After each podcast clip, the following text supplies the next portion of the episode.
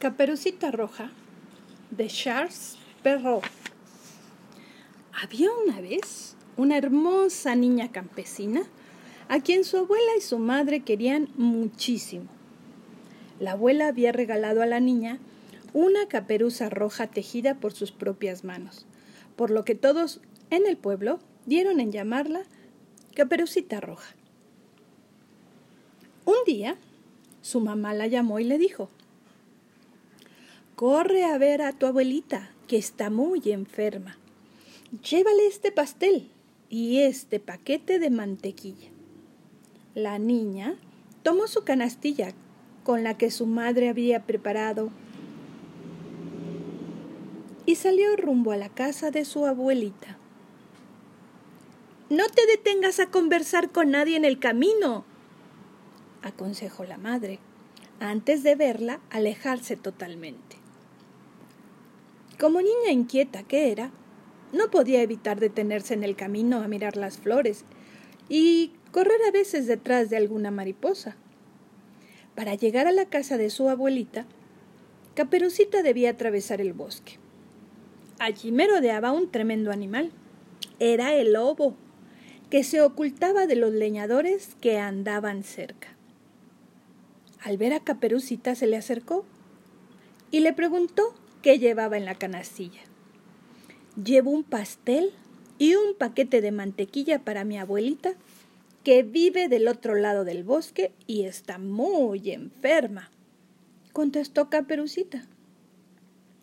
Al lobo se le hizo mm, agua a la boca. Y entonces dijo a Caperucita, Te propongo una cosa. Si quieres llegar más rápido a la casa de tu abuelita, toma por aquel camino que es el más corto. Y yo tomaré por este, que es el más largo, e iremos los dos a visitar a tu abuelita. Cuando tú llegues me esperas. ¿Qué te parece? Mm, me parece bien, contestó Caperucita, que no veía en ello nada de malo. El lobo, mientras tanto, salió corriendo por el camino más corto, por supuesto, ya que había engañado a Caperucita. La baba se le caía mientras pensaba mmm, en el rico pastel. Cuando llegó a la casa de la abuelita, tocó a la puerta. ¿Quién es? contestó la voz congestionada por la gripe de la abuelita. Soy nieta, caperucita, dijo el lobo, tratando de hacer la voz más finita que podía. pues empuja la puerta, hija mía, dijo la abuelita. El lobo empujó la puerta y entró. Ya iba derecho al dormitorio de la abuelita cuando al pasar por la cocina vio sobre el fuego una olla de guiso que despedía un exquisito olor. No pudiendo contenerse, el lobo entró a la cocina y se sirvió un plato del rico guiso. La abuelita, al notar la demora de Caperucita en llegar hasta su dormitorio, se levantó y fue hasta la cocina. Al, al sorprender al lobo comiéndose su guiso, la abuelita se puso furiosa tomó una escoba y comenzó a corretearlo alrededor de la mesa. El lobo chillaba y aullaba, pero la abuelita seguía dándole de escobazos. Al pasar frente a un closet que había en un rincón de la cocina y que estaba abierto, el lobo empujó a la abuelita y cerró la puerta, dejándola adentro. En ese momento sintió que se acercaba Caperucita a la casa de la abuela.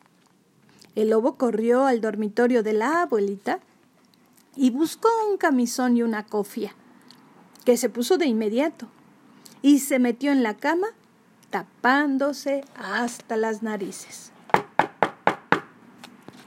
Era Caperucita. ¿Quién es?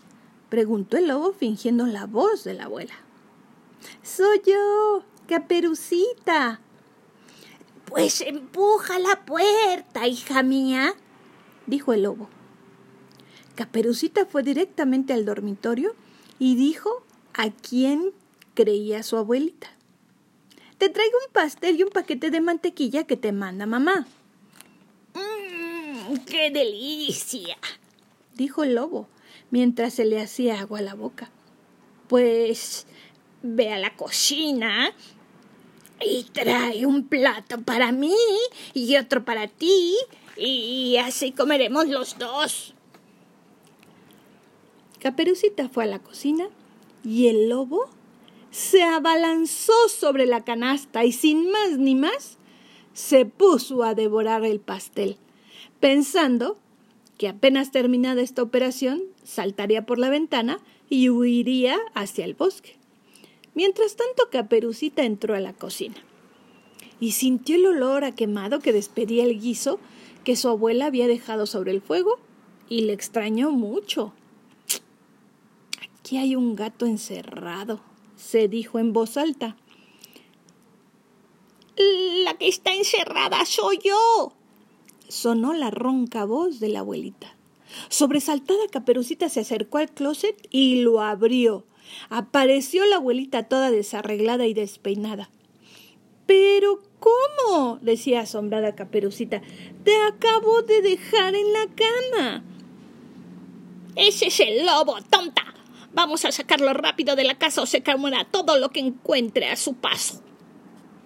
Cuando llegaron las dos al dormitorio, el lobo estaba todo embarrado con el dulce del pastel. La abuelita le pegó con la escoba que aún llevaba en la mano y lo dejó medio atontado. Enseguida tomó un saco que estaba al lado de la cama y ayudada por Caperucita metió al lobo, el que atontado aún no atinaba a defenderse dentro del saco y le ató con una cuerda mandó a Caperucita a que fuera a buscar al primer leñador que encontrara por el camino para entregarle el saco. Así lo hizo Caperucita, y el primer leñador que apareció se llevó el saco con el lobo adentro. La abuelita de Caperucita, ya más recuperada, después de la excitante aventura, preparó pastelitos para agasajar a su nieta.